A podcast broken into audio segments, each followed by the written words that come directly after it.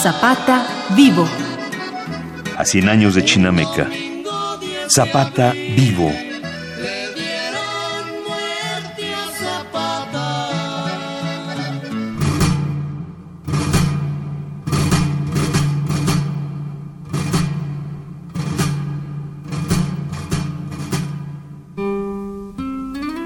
Zapata no puede ser entendido fuera de contexto.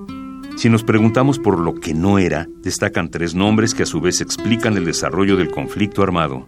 Hablemos de Francisco y Madero, Victoriano Huerta y Venustiano Carranza. Francisco I. Madero era empresario. Venía de una familia acomodada y había estudiado en el extranjero. Escribió un libro, la sucesión presidencial de 1910. El ejército del sur aceptó apoyar a Madero cuando éste le aseguró que las tierras serían restituidas a los campesinos.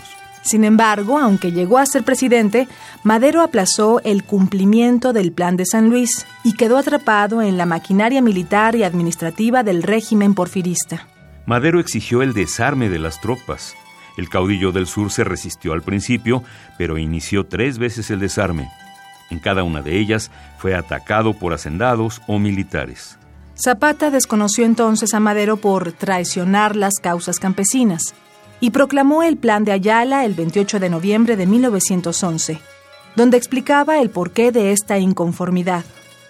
Teniendo en cuenta que el llamado jefe de la Revolución Libertadora de México, don Francisco I. Madero, por falta de entereza y debilidad suma, no llevó a feliz término a la revolución que gloriosamente inició con el apoyo de Dios y del pueblo, puesto que dejó en pie la mayoría de los poderes gubernativos y elementos corrompidos de opresión del gobierno dictatorial de Porfirio Díaz, que no son ni pueden ser en manera alguna la representación de la soberanía nacional, y que por ser acérrimos adversarios nuestros y de los principios que hasta hoy defendemos, están provocando el malestar del país y abriendo nuevas heridas al seno de la patria para darle a beber su propia sangre, teniendo también en cuenta que el supradicho señor don Francisco I. Madero, actual presidente de la República, trata de eludirse del cumplimiento de las promesas que hizo a la nación en el plan de San Luis Potosí, siendo las precitadas promesas postergadas a los convenios de Ciudad Juárez, ya nulificando, persiguiendo, encarcelando o matando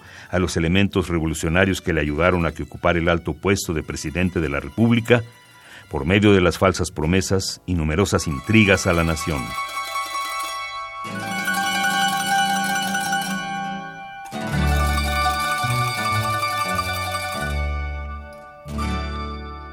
Creo que eh, Emiliano Zapata es una figura trascendental porque sin Emiliano Zapata quizás la Revolución Mexicana hubiera sido muy distinta si hubiera concretado a un simple cambio de gobierno, la sustitución de Porfirio Díaz por Francisco y Madero, que sin duda el cambio democrático que quería llevar a cabo era una importante transformación, pero hubiera sido solamente un cambio político.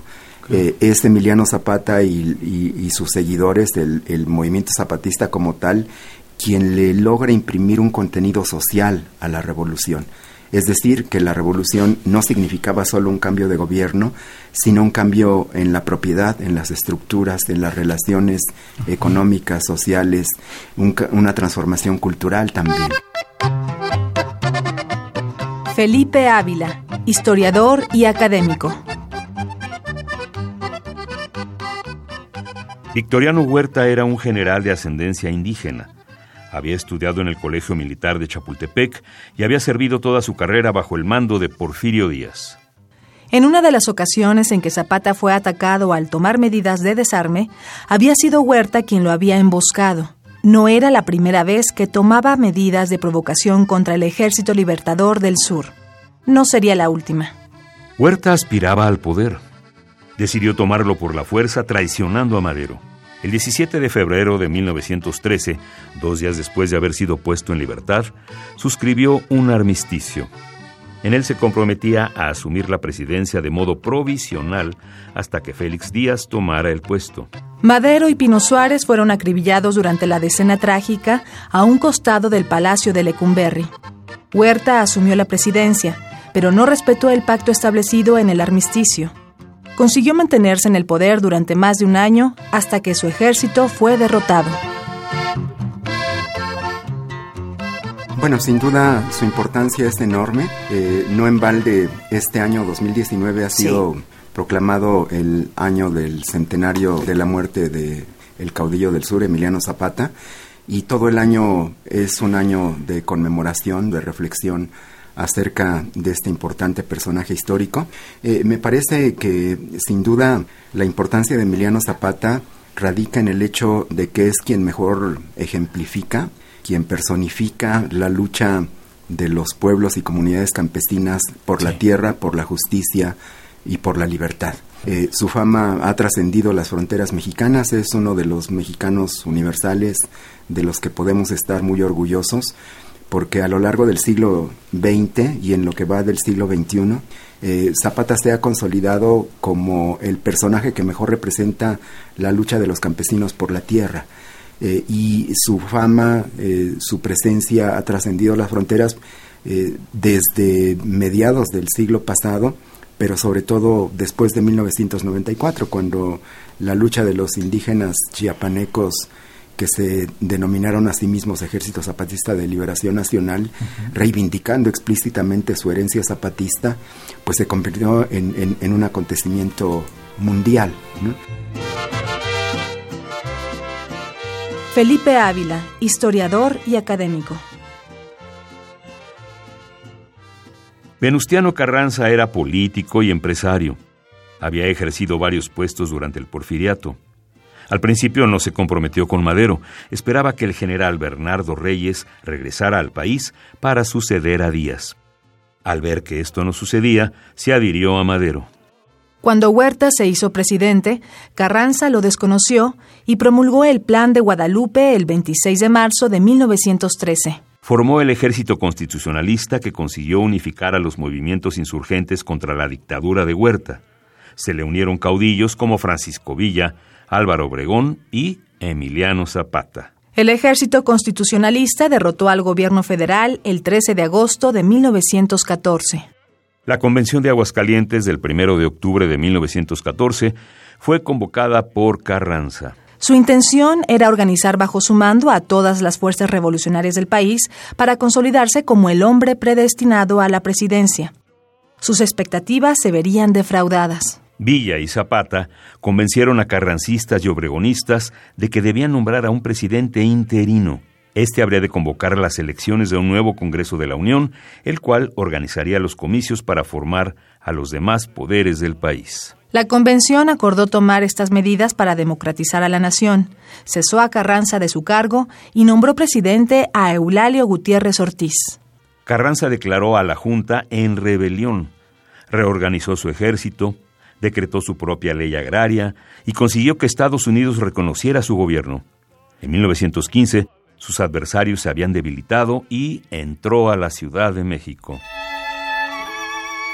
Carranza anunció la necesidad de reformar la Constitución y presentó un proyecto que fue modificado sustancialmente. Se adoptaron algunas de las demandas de villistas y zapatistas para menguar el apoyo que aún tenían los caudillos del norte y del sur. La nueva constitución fue promulgada el 5 de febrero de 1917 y en abril de ese mismo año se realizaron las elecciones. Postulado por el Partido Liberal Constitucionalista, Venustiano Carranza ganó la presidencia. Y el zapatismo llevó a cabo la reforma agraria más radical, más completa, más profunda en toda la historia mexicana, porque los pueblos y las comunidades de la zona que controló eh, recuperaron inmediatamente sus tierras y además eh, las defendieron con las armas en la mano. Eso era lo que proclamaba el plan de Ayala. En las zonas zapatistas eh, fueron expulsados los hacendados, los pueblos y comunidades recuperaron sus tierras y se pusieron a trabajarlas en libertad. Pero creo que es importante subrayar también que el zapatismo no se concreta solamente a la lucha por la tierra, también hizo una serie de reivindicaciones políticas muy importantes porque eh, en las zonas zapatistas eh, se puso en práctica un experimento de gobierno popular, un gobierno al servicio de la gente. Eh, el zapatismo propuso y estableció el régimen parlamentario, estaba en contra del presidencialismo, esta concentración del poder y las facultades en manos de un solo personaje. Eh, propuso también de manera inédita algo que a, lo mejor nos puede parecer muy novedoso en la actualidad, pero que ya lo habían propuesto y aplicado los zapatistas, que era el referéndum para las decisiones trascendentales que afectaban a la sociedad y la revocación de mandato. Propuso también una muy estricta eh, ética para la conducta de los funcionarios públicos.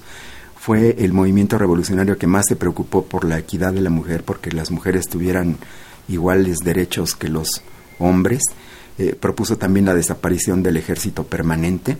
Decía que si México no estaba en guerra, no tenía por qué tener un ejército permanente y además identificaba al ejército como un instrumento de opresión y de represión al servicio de las clases gobernantes y en su lugar propuso en una ley sobre la desaparición del ejército permanente su sustitución por eh, los ciudadanos en armas, que eh, ellos ejercieran sus propias eh, labores de vigilancia, de protección, Guardia Civil.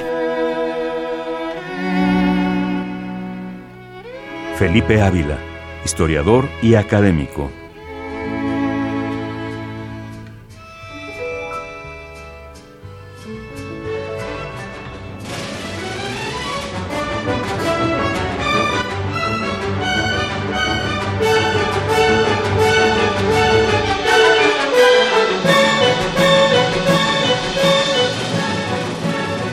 Zapata vivo a 100 años de Chinameca. Radio UNAM, experiencia sonora.